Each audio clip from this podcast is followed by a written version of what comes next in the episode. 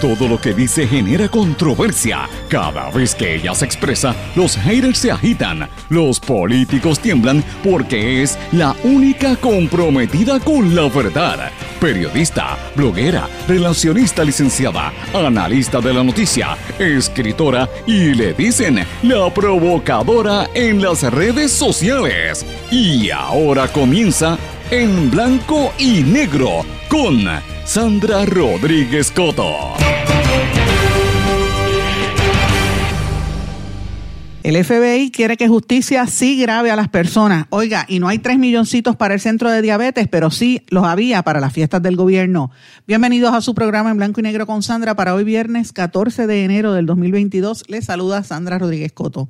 El jefe del negociado federal de investigaciones en Puerto Rico, Joseph González, apoya la grabación de conversaciones como una medida efectiva en casos contra la corrupción, aunque sea inconstitucional.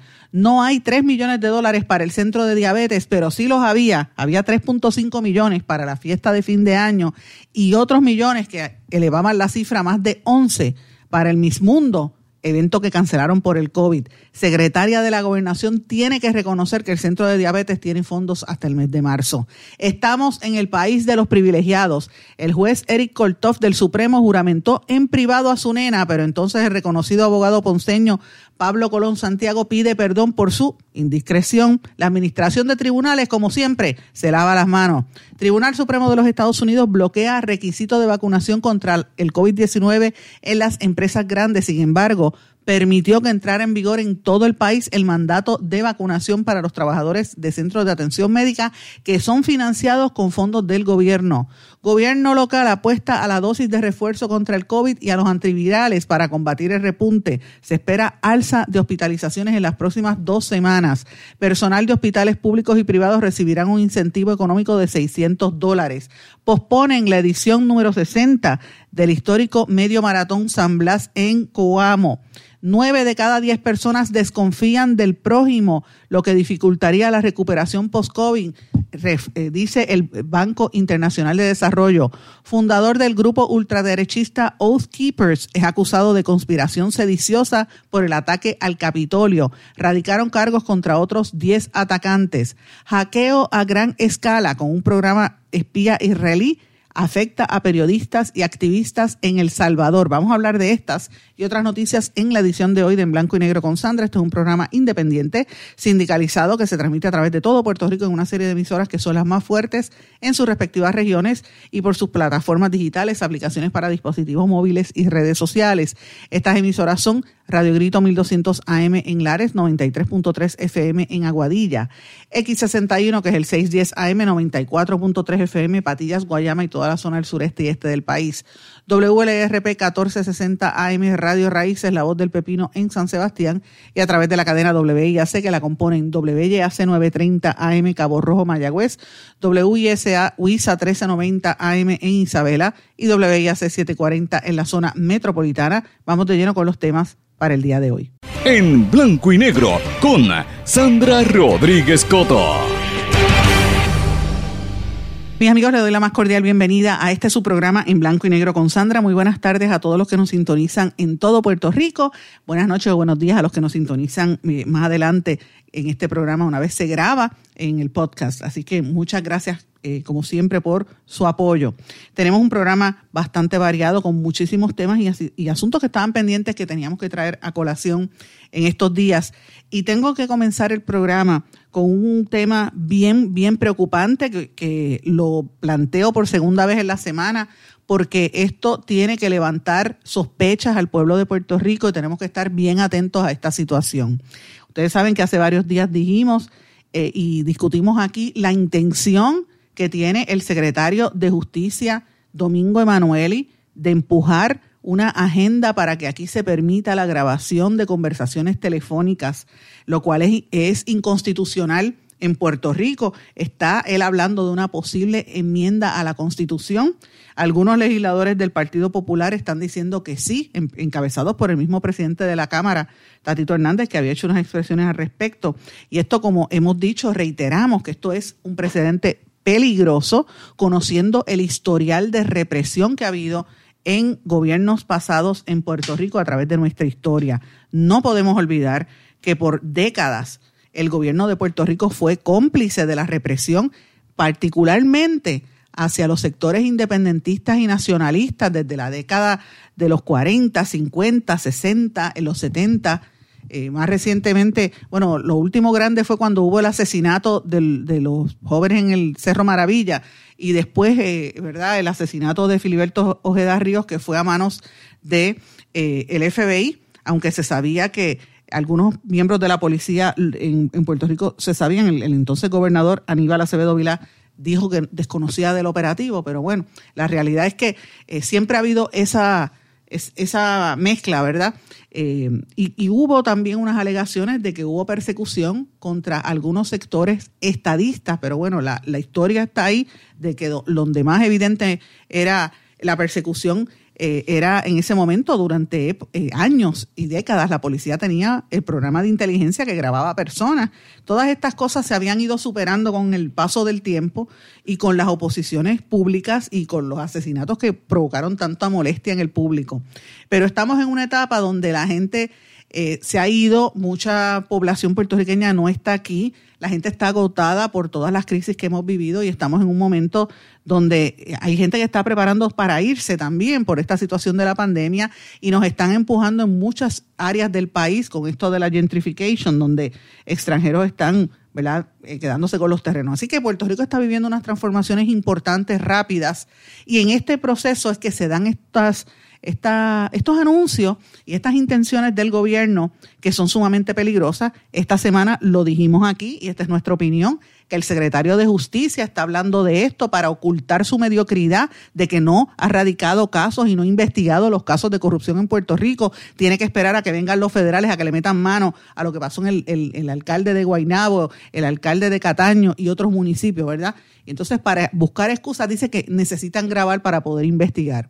Señores, lo peligroso de todo esto es que el nuevo jefe del FBI en Puerto Rico, Joseph González, el agente especial que está a cargo de la oficina en San Juan, que apenas lleva seis meses en el puesto y ha supervisado una que otro caso de corrupción pública, entonces ahora está diciendo que sí, apoya la grabación de las conversaciones en casos de corrupción y está diciendo esto públicamente, dice que esto es importante, que, que las grabaciones fueron los que condujeron a, los, a los arrestos de Félix Delgado en Cataño y de Ángel Pérez en Guainabo y del ex eh, alcalde de Aguas Buenas, Luis Arroyo Chiqués, entre otros, pero esos fueron arrestos que hizo el FBI no los arrestos ni investigaciones que hace el gobierno estatal. Entonces él está interviniendo en las determinaciones del gobierno, ¿verdad? Y esto es peligroso porque el, presidente de la Cámara de Representantes ha hecho expresiones a, los efectos de que iba a poder oír esa, esa propuesta del secretario de Justicia de enmendar la Constitución.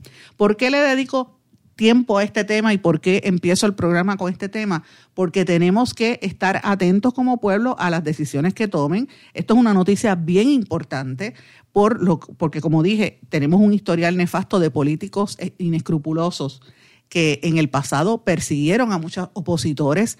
Conocemos lo que está haciendo mucha gente del gobierno, por lo menos las carpetas que tiene montadas en las redes sociales, que eh, otra cosa no se puede esperar con el brazo político y judicial y de investigación en el gobierno estatal que otros procesos de represión no se puedan dar. Esto es peligroso. Y lo más que nos debe preocupar es que lo utilizan como un subterfugio para ocultar la mediocridad y que no han hecho el trabajo. Porque no hacen el trabajo, entonces dicen, bueno, vamos a enmendar la constitución. Este es bien peligroso, este precedente, y que los federales estén interviniendo en esto también. Eh, y esto, pues obviamente, eh, llama la atención, como dije, Tatito Hernández ha dicho que lo podría considerar. Hay algunos legisladores que no están de acuerdo con esta situación eh, y esto pues eh, hay que estar atentos. El periódico El Vocero ha estado también cubriendo sobre este tema y hay legisladores populares, por ejemplo, como el representante Jesús Manuel Ortiz, que dijo que no, que está en contra de esto. El vicepresidente de la Cámara, Connie Varela, también dijo que, que él preside la Comisión para la Evaluación de ¿verdad? Las, enmiendas a la Constitución dice que esto es bastante difícil porque esto podría atentar con el derecho a la intimidad, así es que hay que tener mucho cuidado. Lo planteo porque hay que tener los ojos abiertos. A esto le añado por qué hay que estar atentos a este tipo de, de movidas y estas noticias que aparecen como que salieron de la nada y hay unos planes ahí detrás Porque mire, hay exceso en los países altamente y en los estados donde son altamente corruptos, empiezan a darse los excesos, cambian las leyes, enmiendan las constituciones y la gente que está en el poder hace lo que le da la gana. Señores, sin tener enmiendas a la constitución, mire lo que está pasando en Puerto Rico, que aquí el que tiene padrino se bautiza. Si usted tiene eh, conexiones, dinero y acceso, hace lo que le da la gana. Eso fue lo que hizo el reconocido abogado ponceño Pablo Colón Santiago, que logró que, mira, le, le, juramentaran a la nena en privado y se la juramentó el juez del Tribunal Supremo, Eric Koltov.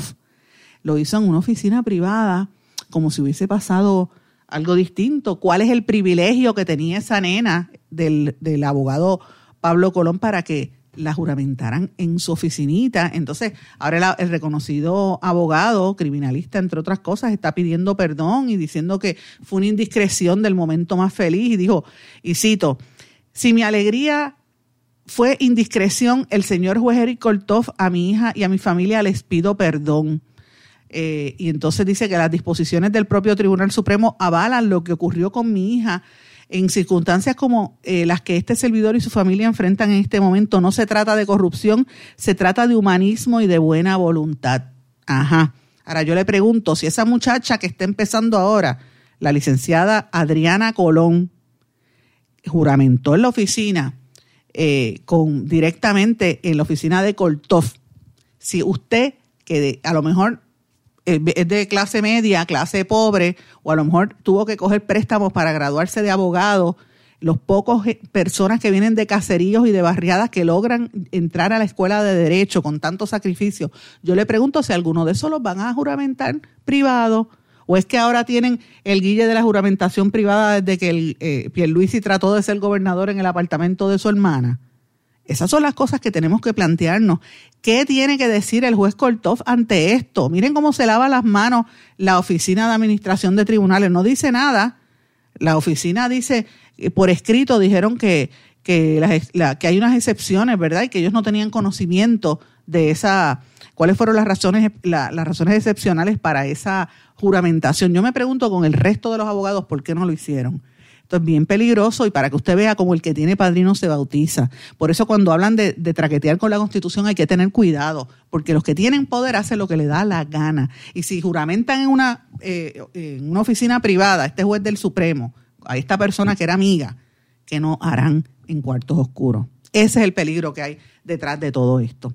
Señores, quiero traer varios temas adicionales que están ocurriendo. Miren, en Puerto Rico se está dando una dinámica extremadamente peligrosa. Se lo quiero traer aquí a colación eh, y eh, hay que tener cuidado. Ustedes saben que aquí ha habido una serie de, a través de los años, de esquemas piramidales. ¿Te acuerdas las pirámides hace un montón de años? Y después los, los negocios multinivel que cogían a la gente y hacían reuniones y empezaban a venderle cosas y los, los embaucaban y eran trampas, eran fraudes. El doctor Chopper ha hablado un montón de veces de eso y ha perseguido unos cuantos. Recuerden también cuando pasó, por ejemplo, con los famosos dinares. Yo recuerdo cuando aquí vendían dinares, que en todas las emisoras de radio el, el, vendedor principal, James Méndez, tenía sus eh, programas en casi todas las cadenas de radio AM. Eh, y entonces, pues, como pautaba ahí, nadie tocaba el tema y pautaba anuncios y compraba espacios en los canales de televisión tampoco. En canales de televisión, en Guapa Televisión, por ejemplo, cuando yo trabajé allí, lo puedo decir eh, de propio personal conocimiento, varios productores y algunos de los reporteros y camarógrafos vendían los famosos dinares, que fue un timo los, que empezaron con esa venta de supuesto moneda iraquí están presos en los Estados Unidos y aquí dice que se vendieron millones de dólares en, en dinares, la gente perdió esas supuestas inversiones, ¿verdad? Yo traigo esto a colación porque aquí hay que estar muy atentos a lo que está ocurriendo. Hay una intención de sectores del gobierno de Puerto Rico desde que estaba eh, Rosselló eh, y más recientemente que han reactivado con el negocio de las criptomonedas, que ha estado creciendo en diferentes países del mundo eh, y ha sido muy exitoso para algunos países. El Salvador, por ejemplo, eh, lo, está, lo, convirtió como una moneda, una de las monedas eh, oficiales en el país, ¿verdad? De, uso común y van a construir la, la, la ciudad del Bitcoin. Así que en este crecimiento que se le da y empresas que están invirtiendo allí, aquí se ha dado un patrón de buscones que están dando seminarios y talleres de, esto de las criptomonedas para venderle a la gente. Mire, Hay que tener cuidado porque lo que estamos viendo es que están embaucando a muchachos jóvenes para que inviertan su dinero. Entonces, lo que piden es, mira, cómprate 500, mil pesos, dos mil pesos en, en estas criptomonedas. Y eso es lo que ellos buscan. Mucha gente con poquito dinero. Eh, y esto pues pasa inadvertido, pero los cogen de bobos. Y las autoridades tienen que estar pendientes a esto, porque hay unos inescrupulosos por ahí que están incluso hasta en emisoras de radio promoviendo estas cosas lo estoy llamando desde el principio porque lo vamos a ver en los próximos meses, un aumento radical. Gente conocida, economistas y gente conocida hablando de seminarios de criptomoneda. Mire, recordemos que fue lo mismo que pasó con los seminarios donde promovían en Puerto Rico la, que la gente a través de cogiera la, comprara los bonos y las inversiones de Popular Securities, de Santander Securities y de UBS, ustedes recuerdan, y por años un montón de gente lo estuvo haciendo en Puerto Rico. Miguel Ferrer se daba golpes de pecho el, el, que fue presidente de UBS en Puerto Rico y la gente empezó a comprar esos, esos bonos eh, locales y por lo menos ya se sabe que 67 mil puertorriqueños perdieron todos sus dinero. De esos 67 mil puertorriqueños, casi el 97% eran personas de clase media y media alta que tenían ahí su dinero del retiro. Ahí fue cuando hubo el colapso de la quiebra en Puerto Rico. Eh, ¿verdad? Un, eh, sector mínimo, menos del 1%, eran los que eran los los verdaderos multimillonarios que perdieron el capital que tenían aquí en Puerto Rico. Y eso es parte de lo que ha provocado esta quiebra. Esto sin pensar lo que está pasando ahora con los empleados públicos que pueden perder su retiro, la policía que no tiene retiro, los maestros. Pero antes de llegar a esta etapa ya habían casi 70 mil puertorriqueños que habían perdido dinero en engaños como este. En aquel, en aquel momento era la inversión en los bonos de Puerto Rico. Ahora están haciendo lo mismo con esta cuestión de las criptomonedas, tienen que tener mucha atención con, esa, eh, con ese engaño que está ocurriendo eh, y es peligroso. Lo vamos a ver en unos meses y la gente me van a criticar, me van a decir que no sé nada, que ay, esta está negando. Mire, abra los ojos. Sé que las criptomonedas existen, sé que le están yendo muy bien a mucha gente, pero lo que yo planteo es que hay que tener cuidado con los buscones que se pasan tratando de, de embaucar, sobre todo a los jóvenes, a que inviertan un dinerito que después nunca lo ven. Recuerde lo que pasó con los dinares también. Pero bueno, señores, eh, tengo que hablar de algunos temas de criminalidad y de violencia en Puerto Rico. La situación sigue bastante fuerte.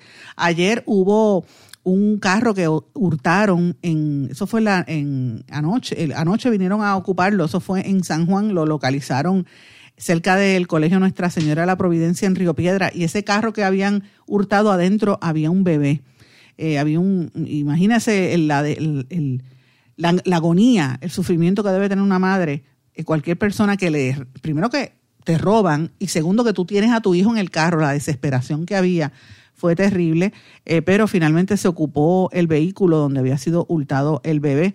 y esto pues obviamente los casos, el caso se originó en la avenida Barbosa, cerca de la calle Mayagüez, la mamá se bajó del, porque es que también hay una cuestión, o sea, tú no puedes dejar a tu bebé en el carro. La señora se bajó del carro y fue y dejó el carro prendido. Mira, ¿en qué cabeza cabe? Y ahí es que se metió la persona eh, y se llevó el carro, se llevó el carro con el bebé. Y después cogió, cuando se dio cuenta que había un bebé, soltó el bebé en la gasolinera de la avenida Muñoz Rivera en Atorrey y siguió con el vehículo. Y ese es el carro que encontraron luego. Pero imagínate qué desesperación tú tienes de dejar a tu hijo o sea, esa, esa negligencia de dejar a tu hijo en el carro, igual que a veces dejan animalitos también, le sube, le dejan un poquito de aire, en, eh, bajan un poquito la ventana para que pues, tengan aire. Mira, a veces eso no le da y dejan el, el, animalito en el parking y se van para el centro comercial y después el, el, animalito se muere. Lo mismo pasa con los niños. Usted no puede dejar nunca un niño solo, un niño menor de edad solo en el carro, jamás porque pueden pasar un susto. Por suerte ese nene lo encontraron en una gasolinera, pero imagínate que hubiera sido un loco que lo hubiera matado. Ese es un peligro y una negligencia que esa mujer debe enfrentar las consecuencias. Pero bueno, otra cosa también es que ahora están sacando pecho la policía y el gobierno, se metieron en el residencial Virgilio Dávila, encontraron un pot clandestino y un centro para procesar drogas en una intervención que terminó con cinco arrestos pero todavía no meten mano. Ellos dicen que lo van a hacer, pero no meten mano con los que organizaron el, el, ¿verdad? el concierto ese en el residencial donde estaba Raúl Alejandro y Rosalía. Nadie dice nada. Y eso fue un evento que sí provocó eh, bastante eh, problema. Yo me pregunto, estos que sacan pecho y que arrestaron a la, a la, a la, a la mujer que no quiso llenar el documento cuando entró a Puerto Rico, la, la señora antivacuna, ¿Por qué no se metieron en el Virgilio Dávila? Porque saben que allí los iban a sacar, eh, sabrá Dios si a tiro, porque allí hay un, un, punto bastante grande de droga y mire lo que ocurrió, encontraron hasta un casino clandestino. Allí para tú poder entrar en ese residencial, y eso se sabe de años, tú tienes que pedirle permiso al del punto porque si no te van a dejar entrar. Es la realidad. Yo pasé una vez un susto allí sin darme cuenta cuando hace muchos años tuve que ir a hacer unos reportajes y entré y él iba con un fotógrafo del Nuevo Día, Juan Alicea, bendito, que Juan es altísimo y usa, tú sabes que los fotógrafos se ponen como unos jackets o se ponían unos jackets eh, color crema que son bien parecidos a los que usa la policía y él andaba en un, íbamos los dos en cada uno en nuestro carro porque veníamos de lugares distintos y llegamos allí. Entonces él entra en un carrito blanco pequeño que parecía un carrito de policía, muchachos, salieron todos los del punto con escopeta y cosas ahí a asustarnos. Y yo le dije, no, no, no, que vengo a hacer un reportaje, tuve que enseñarle, pedir permiso para que me dejaran entrar. Y eso fue así, señores, hace muchísimos años cuando era, era reportero del Nuevo Día. Así que imagínate ahora, esto es bien, bien serio, esta es la, ¿verdad? La, el, el underground que se vive en Puerto Rico del que nadie quiere hablar. Ahí es donde se maneja los esquemas de droga más grandes de nuestro país, pero claro, recordemos que los peces gordos están en otros sitios, en, protegidos por el control eh, político y eh, incluso político y judicial en nuestro país, porque es la realidad. Bueno, hablando del poder político y judicial, señores, ustedes recuerdan que yo le di bastante duro a la crítica en diciembre del año pasado de que estaban gastando una millonada en la fiesta de fin de año eh, y en el certamen de Miss Mundo, que total tuvieron que suspender el Miss Mundo y la fiesta de fin de año fue un, fiasco. Eh, casi 11.5 millones de dólares iban a gastar en eso, habiendo tanta necesidad. Pues miren, una de las grandes necesidades que tiene el gobierno es el centro de diabetes. Diabetes es una de las principales condiciones eh, médicas que afectan a los puertorriqueños. Creo que está entre la primera y la segunda enfermedad causa de, de muerte y de las principales enfermedades aquí hay un centro de diabetes que está sin operación, o sea, sin fondos. Y el gobierno, en vez de asignarle los fondos a ellos, que ellos llevan más de un año reclamándolo, pues no, hay dinero para fiesta, aunque sea del COVID, porque ese era el pretexto y había que pagarle a los, a los empresarios, pero entonces a los que están enfermos no.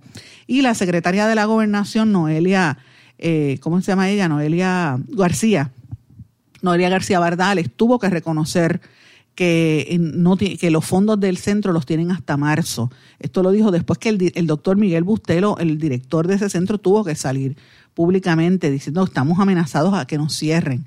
Ella reitera de que van a seguir eh, funcionando y que le pidió el dinero a la Junta de Supervisión Fiscal. Pero hay que plantearnos aquí, usted que me está escuchando, señora y señor que me escuchan, eh, fíjense cómo ella sumisamente va y le pide a los que mandan en este país, que es la Junta de Supervisión Fiscal. Pero ¿por qué no pidió ese dinero eh, antes? ¿Por qué no le prestó atención? Y sí, la atención era toda en celebrar la fiesta de Dick Clark, el la, fiesta con allá en el, en el, en el distrito T-Mobile, 3.6 millones de dólares, que después dijeron que fue más, y los 7 millones y medio que le dieron al certamen de Mis, Mundo, que total no se celebró porque hubo un brote de COVID, se va a posponer. De eso es que estamos hablando. Fíjense cuáles son las prioridades y aquí nadie quiere tocar nada al respecto. Señores, cuando regresemos de la pausa vamos a hablar de todo lo que aconteció durante el día de ayer, el anuncio que hizo el gobernador sobre la nueva orden ejecutiva, la decisión del Tribunal Supremo sobre el COVID y otros asuntos sobre este tema cuando regresemos de esta breve pausa. No se retiren, el análisis y la controversia continúa en breve en blanco y negro con Sandra Rodríguez Coto.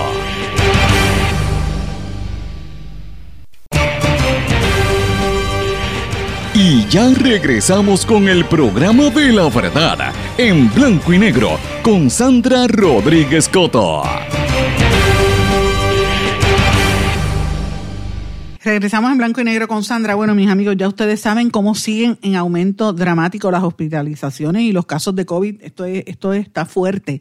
Yo no creo que nadie tenga a una persona en su familia que no esté contagiado o, o en su familia o en su entorno de amistades que tenga esta variante de la Omicron, porque esto se está regando eh, y todavía no hemos llegado al pico. Todavía dice que faltan dos semanas más para que la gente siga con los contagios como van en Puerto Rico. Ayer el gobernador emitió una nueva orden ejecutiva que prácticamente lo que hace es extender la vigencia de las que habían actualmente limitando el aforo, el, el horario, ¿verdad? Y promoviendo el tema de la vacunación, pidiendo el, documento de vacunación en, en, aquellos eventos donde haya 250 personas o menos. Y esto pues tiene que, que cambiar un poco ahora con la determinación del Tribunal Supremo ayer que bloqueó el requisito de vacunación contra el COVID en las empresas grandes, aunque sí permitió que entre en vigor en todo, lo, en todo eh, sobre todo en los centros que, y en los hospitales que son financiados con fondos públicos.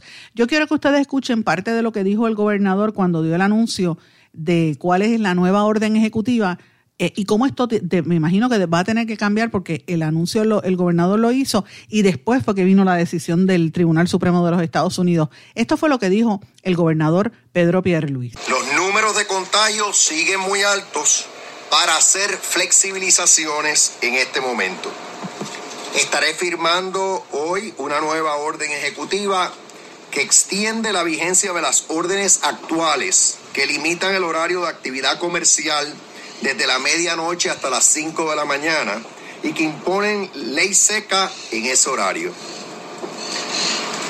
También estoy extendiendo la, la, orden que limita el aforo a 50% en lugares interiores en los que se consumen bebidas o alimentos y a 75% en esos lugares exteriores. Esta extensión será por dos semanas, es decir, esta nueva, esta orden que estoy emitiendo hoy va a vencer el 2 de febrero. Además, durante ese mismo periodo de tiempo, estaré imponiendo un límite de aforo de 75% a todo lugar interior, público o privado, que recibe y atiende público para garantizar mayor distanciamiento entre las personas que lo visiten. Esto incluye centros de servicios del gobierno, tiendas por departamento y al detal, centros comerciales, supermercados, colmados y farmacias, así como cualquier otro establecimiento similar.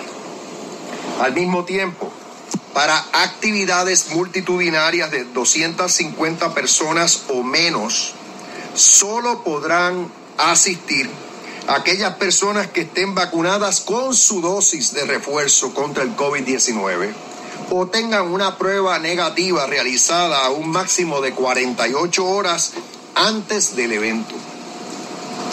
Las actividades de sobre 250 personas tendrán que ser autorizadas por el Departamento de Salud conforme a sus protocolos, tal como fue el caso de los Juegos de la Liga de Béisbol Profesional Roberto Clemente.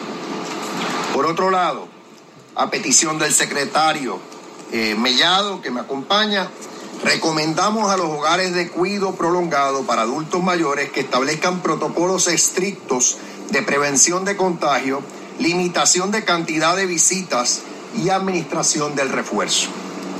Esa misma recomendación se la hacemos a los hospitales para que aparte de cuidadores, se controlen los contagios por personas que entran a sus facilidades a ver pacientes. Estas acciones las estamos tomando para complementar todo lo que estamos haciendo para reducir los contagios y las hospitalizaciones, lograr una apertura segura de nuestras, de nuestras escuelas y que pronto podamos volver a la normalidad. Pero el gobernador hizo esas expresiones antes de que bajara la decisión del Tribunal Supremo de los Estados Unidos que bloqueó el requisito del, que, que estaba imponiendo el gobierno federal obligando a los empleados de grandes empresas a vacunarse contra el COVID. Así que esto abre las puertas a unas discusiones bastante serias sobre lo que está ocurriendo allí. Hay un elemento adicional que es el tema de, eh, ¿verdad?, los derechos de comercio y de transportación interestatal entre un estado y otro, que eso también tiene que aplicar a Puerto Rico. Yo no he escuchado al gobernador expresarse sobre esto. Yo sé que hay unas órdenes ejecutivas, pero mire, eh, no se le puede imponer una especie de, de, bloqueo, ¿verdad? Eh, o unos requisitos adicionales de, para la gente entrar al, al, territorio de Puerto Rico cuando esos mismos requisitos no se están imponiendo entre estados. Si usted se muda de, de o, transita de Florida o de Nueva York a New Jersey, por ejemplo, no le, no le exigen que presente un, un examen de COVID, ¿verdad? Eh, y aquí en Puerto Rico, que no somos Estado, pero sí somos colonia de los Estados Unidos, pues eh, eso es un tema que aquí no se ha explicado adecuadamente eh, y evidentemente pues es algo que hay que ver a toda luz con, con todos estos casos que se están llevando al Tribunal de los Estados Unidos. Esto yo lo ato al anuncio también que dio el presidente Biden de que van a adquirir sobre mil millones de, en pruebas y millones, y están invirtiendo miles de millones también en mascarillas COVID-19. Fíjense que el gobierno de, Trump, con todo lo que criticaba el tema de la pandemia, invirtieron mucho en, la compra de las vacunas. El de Biden, pues el, dinero está corriendo para las pruebas. Y estos millones de dólares, ya yo eh, hablé con unos expertos aquí en Puerto Rico del sector de salud en el día de ayer eh, y esta mañana me corroboraron que lo que se anticipa es que cuando bajen estos fondos para la compra de estos, ¿verdad? Estos equipos aquí en Puerto Rico, equivalen a cerca de 300 millones de dólares solamente para hacer pruebas. O sea, va a haber pruebas hasta por las esquinas. Donde quiera van a estar haciendo las pruebas estas de COVID. La pregunta es quién se va a beneficiar de esto y cuánto le van a costar, costar estas pruebas al gobierno versus lo que cuestan a nivel privado. Y si esto representa un costo para los proveedores de salud que no esté, eh, no esté contabilizado ¿verdad? en su presupuesto y en los fondos que reciben, sobre todo para el capitation que le dan a los pacientes de, de reforma. Esta es la parte que es peligrosa en torno a esto. Así que hay que estar atento a qué va a hacer, que hay que ver qué hace el gobierno. El gobierno, de hecho, aquí en Puerto Rico, están hablando de este tema, pero en realidad lo que ellos están apostando es a que la gente se siga vacunando a las dosis de, refuerzo y los antivirales para tratar de, combatir este repunte. Varias de las escuelas y universidades que conozco están posponiendo la entrada, el, regreso a clases que iba a ser la semana que viene, lo están eh, posponiendo para el 24, como dijo el gobernador, que reabre las, las escuelas, ¿verdad? Los estudiantes deben regresar a las escuelas. Hay muchas universidades, por ejemplo, que están volviendo en modalidad híbrida eh, o en modalidad virtual también. Así que me parece interesante. También se anunció que el personal de hospital público y privado van a recibir un incentivo de 600 dólares. Eh, y esto pues es, importante. Y fíjense cómo han seguido subiendo los números que hasta tuvieron que posponer la edición número 60 del histórico medio maratón San Blas de Illescas allá en, Coamo. Esto pues representa unos unos gastos y un, cambio a la tradición, ¿verdad? Esto se, iba, se supone que pasara este domingo, el pasara el domingo el 6 de febrero, pero se está posponiendo para el 6 de marzo pensando que ya debe haber menos casos de COVID. Eh, y, es, y, es, la realidad. Miren, nosotros, aunque parezca que no, porque la gente ha querido pretender que estamos en la nueva normalidad, señores, el, mundo no está igual, Puerto Rico no puede actuar igual ni la gente porque estamos en medio de una pandemia, así que todo esto conlleva unos cambios, aunque pensemos que ya esto pasó todavía, ya lo estamos viendo con la Omicron y como aquí al principio se, se minimizó aquí a nivel mundial y miren cómo está eso. Y miren los efectos que esto ha estado provocando. Hay un estudio que acaba de presentar el Banco Interamericano de Desarrollo que dice que nueve de cada diez personas desconfían del prójimo y esto va a dificultar la, recuperación eh, después de la pandemia, la recuperación económica particularmente en los países de América Latina y el Caribe. Y dice que esta falta de confianza es un problema agudo que limita los desarrollos eh, económicos en toda la región. Nueve de cada diez personas desconfían del prójimo. Y este nivel de desconfianza equivale a una cuarta parte de los niveles que hay en países desarrollados que integran la Organización para la Cooperación y Desarrollo Económico. El, informe de, de esta entidad del Banco Interamericano de Desarrollo analizó las causas de esta desconfianza y ofreció unas recomendaciones a los gobiernos que establezcan las políticas públicas para, para entender y que se den cuenta de que esto es un desafío grande en toda la región. Hay que proveer confianza mediante una mayor transparencia e instituciones más sólidas. Debería ser la prioridad en toda nuestra región. Mayor confianza significa menos burocracia que daña los negocios, las inversiones y la innovación. Significa gobiernos más transparentes, comprometidos en cumplir las promesas y rendir cuentas. Esto lo dice eh, Mauricio Claver, uno de los portavoces del BID, ¿verdad? Los países con mayor confianza tienden a gozar de mayores niveles de productividad, mientras que aquellos donde los índices de desconfianza son, son bajitos poseen una economía informal más grande. En Puerto Rico el nivel de desconfianza es enorme. La gente no cree en las instituciones porque sabe que aquí hay mordida, que aquí hay corrupción. Y es evidente cuando tú ves que hay corrupción, cuando empiezan a radicar leyes para prohibir eh, que la gente tenga acceso, cuando le limitan el acceso a la prensa a, a publicar e investigar, todas esas cosas, pues evidentemente aquí lo que se ve es una falta de transparencia como política pública general. Y no es solamente esta administración, viene desde hace mucho tiempo. Por eso que Puerto Rico es un país tan corrupto también, por la falta de transparencia. Señores, el representante y expresidente de la Cámara por el PNP, Johnny Méndez, anunció la creación de un task force para tratar de desarrollar legislación que pueda enfrentar el grande reto que tiene Puerto Rico con el cierre de los vertederos. La eh, Agencia Federal de Protección Ambiental, la EPA, dijo que de los 29 vertederos que hay en Puerto Rico, solamente 10 están en cumplimiento. Nos, nos, ahoga la basura, estamos forrados de basura y no tenemos dónde llevar esa basura porque aquí nunca se ha establecido una verdadera política de reuso y de reciclaje eh, que sea consistente y que sea parte de nuestra cultura. Aquí se hizo hasta una ley para vender, para que eh, la gente tuviese que llevar sus bolsas plásticas a los supermercados y ahora han terminado teniendo que comprar unas bolsas más, más caras y más eh, gruesas que cuando terminan en el ambiente siguen dañando. Así que de eso es que se trata eh, y están haciendo una evaluación para ver esto, el, para que ustedes tengan una idea, el, la EPA ha emitido órdenes de cierre a los vertederos de Arecibo, Arroyo, Calley, Guayama, Florida, Isabela y Toa Alta. De los 29 vertederos, apenas 10 están en cumplimiento. Estos que están en cumplimiento son Carolina Fajardo Hormigueros, Juncos Ponce, Salinas, Humacao, Yauco y los dos que hay en Peñuelas. Eh, y para que usted tenga una idea, en Puerto Rico es uno de los sitios donde más basura se genera por persona.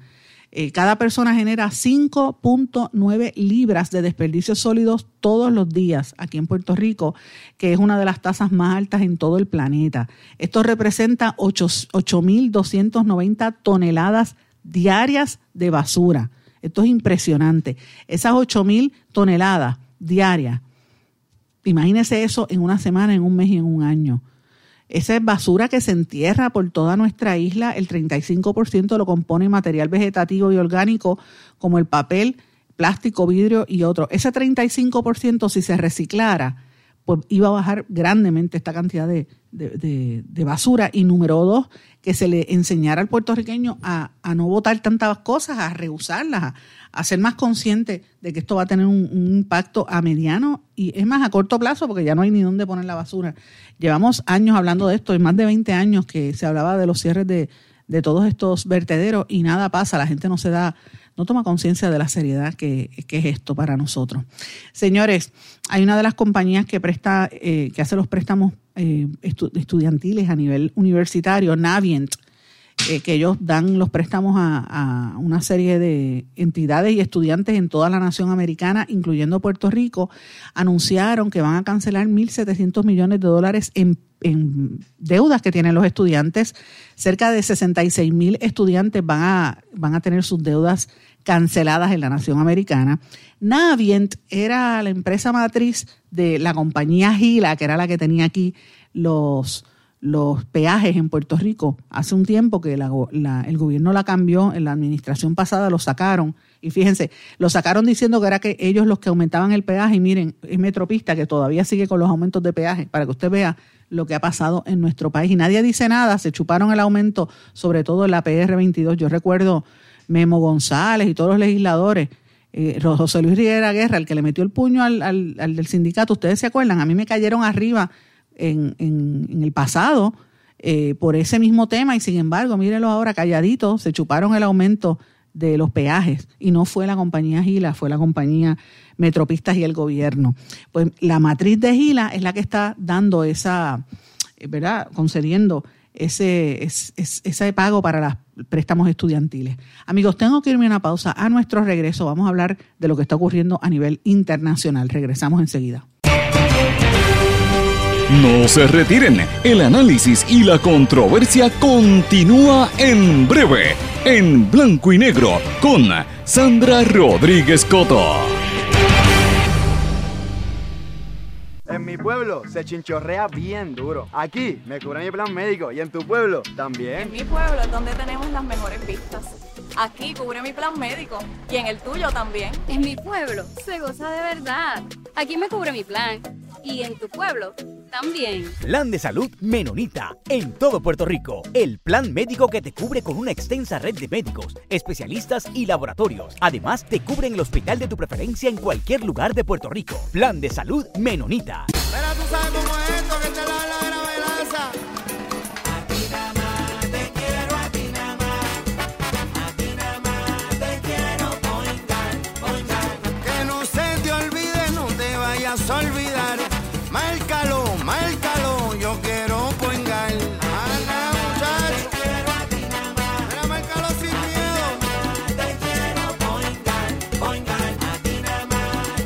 Yo quiero Point Guard.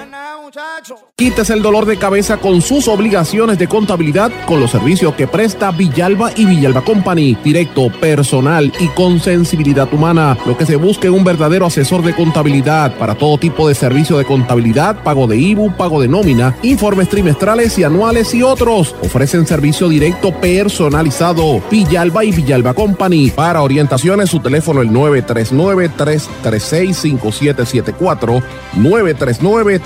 939-336-5774. Y ya regresamos con el programa de la verdad en blanco y negro con Sandra Rodríguez Coto. Regresamos a esta parte final de En Blanco y Negro con Sandra. Bueno, y quiero decirles que a lo largo de todo este programa he tenido una ayudante, una acompañante muy especial y quiero que se acerque aquí un momentito a, a decir algo. Saluda. Hola a todos, soy Mayena, la hija de Sandra. Y está conmigo aquí, ha estado todo el día. Mariela, ¿estás bien? Sí, todo bien. Ya, sé, ya llegaste a tu última etapa, ya vienen por ahí las clases, se te acabaron las vacaciones. Ella se ríe. ¿Y por qué estás aquí conmigo? Para oír la noticia en radio. Y para estar pendiente a lo que uno hace, ¿verdad que sí? Sí, Pues muchas gracias, hija mía, te quiero mucho. Y a ti también. ok, gracias Mariela. Bueno, continuamos acá. Bueno, pero vamos a los temas ahora. Eh, como les dije hace un ratito y lo dije en los titulares también, hay varias noticias importantes. El FBI arrestó y radicó cargos de conspiración para cometer sedición, conspiración sediciosa a 11 miembros involucrados en el ataque al Congreso de los Estados Unidos del 6 de enero del 2021, cuando hubo la toma de posesión de Biden. Ustedes recuerdan que eso fue un ataque de, de casi un, un- intento de golpe de Estado eh, y eh, arrestaron y acusaron ya formalmente al fundador del grupo eh, ultraderechista Oath Keepers, acusado de conspiración sediciosa. A él y a otros 11 eh, miembros de ese grupo que lo, los estaban los, los están investigando. Esos fueron los cargos que, por ejemplo, conspiración sediciosa fue lo que se le imputó a los macheteros en Puerto Rico e incluso también cuando hubo el ataque al Congreso eh, de Lolita Lebrón y, y todos esos eh, nacionalistas también se les acusó por esto. Eh, pero en el caso de los norteamericanos esto es peligroso porque la, esto demuestra evidentemente la profunda división que hay en amplios sectores de la nación americana que se sienten que no están siendo representados por sus gobiernos, que se sienten amenazados por el incremento en la, la multirracial, ¿verdad? Todos estos inmigrantes, sobre todo latinos, que están entrando a la nación americana y el poder que están adquiriendo los afroamericanos. Y mira, todavía sigue la idea de que debe ser un país segregado y pues obviamente estas personas se sienten que les están quitando los trabajos, se sienten amenazados, se organizan en estos grupos neonazis y durante el gobierno de Trump cogieron vuelo porque Trump parecía darles vuelo y los defendía. Así que eh, todo este crecimiento ya se ve como uno de los potenciales eh, eh, zonas de peligro para lo que ellos llaman el terrorismo interno en la nación americana y así que hay que ver qué va a ocurrir en las próximas semanas con esto y si van a haber otros casos adicionales. Esto, este grupo de los housekeepers estaban detrás de Nancy Pelosi, a esa era la que querían matar y a otros legisladores. Por eso es que eh, esto es eh, extremadamente peligroso. Y ya como habíamos dicho la semana pasada, informes de inteligencia publicados por militares y militares eh, generales retirados del ejército de los Estados Unidos dicen que esto podría repetirse antes de las próximas elecciones por las dudas que hay a nivel eh, militar y si el gobierno de Biden no acaba de enderezar el, proceso de comunicación con los militares, esto podría pasar. Recuerden que hubo más de 150 militares que enviaron unas cartas oponiéndose a la juramentación de, de Biden. Así que estamos hablando de algo bastante serio. Señores, miren esto. Hay un, un joven, un, un joven se llama David Colombo, que dijo, él es un hacker de computadoras, y él dijo que había logrado controlar remotamente a 25 carros Tesla en 13 países del mundo sin que sus dueños lo supieran. Él no dijo cómo fue que eh, obtuvo el acceso a las computadoras de esos carros, pero dijo que, eh, no es una vulnerabilidad en la infraestructura de Tesla, sino de los mismos dueños que permiten que eso se sepa. Eh, y esto pues es bastante peligroso porque si un hacker como este señor logra controlar remotamente desde otro país tu carro. Imagínate cómo ellos no pueden entrar. Él dice que él cogía desde, desde otro país, prendía los radios, las luces del carro, los prendía y los apagaba sin tener la llave del carro. Incluso pudo hasta desactivar el sistema antirrobo de los vehículos, el sistema que se llama eh, Sentry Mode y consultar su ubicación exacta y si el conductor estaba adentro del carro o no. Esto es, un, esto es sumamente peligroso y puede tener un impacto peligroso a nivel global, porque si, si esto es con los carros Tesla, imagínate hasta dónde pueden entrar los hackers en la vida privada. Con esto del metaverso que viene por ahí, que quieren cambiar las redes sociales, todo esto nos tiene que poner eh, en, en, ascuas a, a, nosotros como ciudadanos, porque todo esto va a cambiar la dinámica y hay cada día más hackers. Esto es serio porque miren, eh, los hackers también a veces lo hacen de manera eh, de, ¿verdad? de represión política eh, y los opositores políticos también lo utilizan para eso porque no hay escrúpulos. Ahora mismo está sucediendo en El Salvador. Señores, un hackeo a gran escala en un programa, utilizando el programa israelí, este que le llaman Pegasus, que lo hemos denunciado aquí en varias ocasiones. Pues mire, están denunciando que todos los teléfonos celulares de casi 30, eh, de, perdóname, de casi tres docenas de periodistas y activistas, eh, más de 35 periodistas en total, pero hay una serie de, eh, de activistas también en El Salvador, fueron pirateados por este software Pegasus, según descubrió el Instituto Canadiense Citizens Lab, confirmado por Amnistía Internacional. Yo quiero que ustedes sepan que Citizen Lab estuvo en Puerto Rico investigando después del caso del chat de Telegram, y de, eh, ellos y otra gente identificaron los patrones que hubo de los trolls y cómo perseguían gente, ¿verdad? Todas estas cuentas falsas para, para atacar personas. Eso está activado nuevamente en Puerto Rico y a mí no me cabe la menor duda de que esta gente que montaron oficinas con operativos para perseguir personas y dañar reputaciones en las redes, están haciendo campañas y carpetas cibernéticas no es de extrañar que los teléfonos míos, sabrá Dios si está intervenido, y de otros periodistas. ¿Por qué? Porque esto se está dando en diferentes países del mundo. Que lo hayan descubierto en El Salvador es, es serio, imagínate, afectó 35 personas entre julio del 2020 y noviembre del 2021, dijo Citizen Lab. El, el periódico que más se afectó fue El Faro, el cual ha expuesto los vínculos entre Nayib Bukele y las pandillas que hay en el país. Porque miren esto, recuerden que en El Salvador hay unos grupos de pandilleros, la Mara Salvatrucha y todo, que controlan el tráfico de droga en toda la región de Centroamérica. Eh, y ese periódico ha estado investigando esta situación. Mira qué casualidad que empiezan a interceptar los teléfonos de todos estos, de todos estos periodistas, teléfonos y documentos y, y, acceso de computadora de esas personas. Eh, los periodistas que fueron y los medios eh, objeto de esta, de esta, de esta hackeo incluyen al periódico El Faro, Gato Encerrado, La Prensa Gráfica, Revista Digital Disruptiva, Diario El Mundo y el Diario Hoy, además de unos periodistas independientes. Y utilizan el sistema Pegasus, que es un sistema que desarrolló la empresa NSO Group en Israel, que utiliza, se pega a los teléfonos, no importa si es eh, iOS, ¿verdad? la plataforma de iPhone o Android, pero sí le permite extraer mensajes, fotos, correos electrónicos, le permite grabar las llamadas y activar en secreto micrófonos y las cámaras. O sea que un periodista puede estar haciendo una entrevista en algún lugar y tiene su teléfono celular ahí este, boca abajo. Mira, y a lo mejor tiene la cámara prendida y el que le hackea el número tiene toda la información de lo que usted está haciendo. Esto es bastante fuerte. El año pasado nosotros denunciamos aquí que hubo más de 600 políticos y funcionarios y sobre 189 eh, periodistas ejecutivos de negocios, más de 100 activistas, entre otros, eh, y habían robado sobre 50 mil números de teléfono filtrados en, a nivel global. Pero esto que se descubre ahora es adicional a lo que se sabía. Así que esto es muy serio, muy peligroso.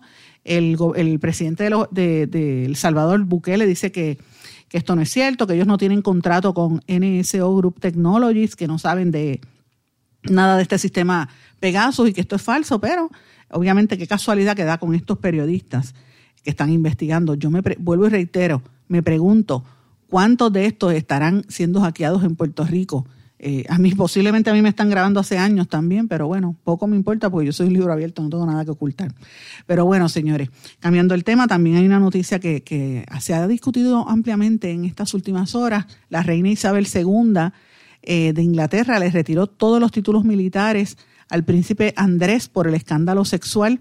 Ustedes saben que a él lo han acusado de, hostigamiento y violación sexual de unas menores de edad en el caso que vinculaba a eh, el Jeffrey Epstein y la amante de él, que ahora eh, Jeffrey Epstein fue el que supuestamente se suicidó en la cárcel, ¿verdad? El multimillonario eh, y, la que lo ayudaba, le llevaba las, las, niñas menores de edad, está siendo ahora procesada, fue hallada culpable. Eh, Ghislaine, eh, no recuerdo cómo se, Maxwell es que se eh, pronuncia el apellido de ella. En todas estas fotos aparecía el príncipe Andrés, aparecía también eh, figuras como Bill Clinton y otros, eh, gente bastante conocida a nivel internacional. De hecho, Donald Trump también era conocido de esto, imagínense, terrible por demás. Bueno, amigos, terminamos una semana que ha sido sumamente intensa de noticias. Comenzamos esta semana con la nominación de el, al, a la, al Tribunal Supremo de Puerto Rico del juez eh, Roberto Rodríguez Casellas, eh, pero tanto presidente de la Cámara como el Senado han estado trancándole la jugada, no lo creen. Ah, hemos visto también esta semana varias, varios eh, controversias en torno a la elección especial del alcalde que en Guainabo, todos son candidatos del PNP y obviamente eh, la candidatura independiente por eh, el Georgie Navarro, que evidentemente, aunque no vive en Guainabo, es parte de la estrategia del gobierno para, para eh, dividir los votos en el municipio y que pierda el hijo de Héctor O'Neill para que gane el presidente de la Asamblea Municipal, que es el que está impulsando Edwin Mundo y el gobierno, entre otros. Eso ha estado ocurriendo también. Esta noticia, además de esto, Margarita Ostolaza, la veterana eh, ex senadora y miembro, renunció a la, a, la, a la Asamblea Legislativa de San Juan alegando un patrón horroroso de nepotismo, corrupción y ambiente hostil y maltratante que se está imponiendo desde la Asamblea Legislativa por parte de Gloria Escudero, que es la presidenta de la Asamblea, y de su hermano, el vicealcalde. Fíjese qué casualidad, esto nosotros lo dimos a conocer el martes cuando tuvimos a Margarita en entrevista aquí, el lunes lo anunciamos en una nota, en un artículo periodístico, y ayer jueves nadie le hizo esa pregunta al alcalde de, de San Juan, todo lo contrario, fueron a cubrir la conferencia de prensa donde anunció que iba a arreglar los adoquines de la capital. Para que usted vea cómo están comprados los medios corporativos de este país. Porque lo tengo que decir así, están comprados porque no hacen el trabajo que la gente debe saber, ¿verdad? Y, esto es importante para que haya un balance informativo. Eh, dimos seguimiento a noticias también sobre eh, los cambios, ¿verdad? De, y las nominaciones a la judicatura. Entre las nominaciones incluía a Jorge Díaz Reverón, el esposo de Wanda Vázquez, entre otras cosas. Y también eh, tuvimos entrevista aquí al eh, a varios, al periodista José Raúl Arriaga, al amigo Chucho Almodóvar, hablando sobre lo que viene, ¿verdad? Y los, los anuncios que estaban pendientes, los ataques a la prensa que ocurrieron aquí en Puerto Rico en el entorno de la pareja que se atrincheró en Caguas. Tuvimos también una entrevista con la escritora Mayra Santos Febres, que nos habló del programa que tienen en la Universidad de Puerto Rico, y el senador José Vargas Vidot nos presentó el, y hablamos, lo entrevistamos con el proyecto que él acaba de lograr que se, eh, ¿verdad? se aprobara unánimemente en el Senado para controlar la pirotecnia. Pero sin lugar a dudas, el tema más importante a lo largo de toda esta semana, señores, es el COVID. Esto se salió de control. Esto se veía venir, pero jamás pensaba la gente que iba a ser tan fuerte en este momento.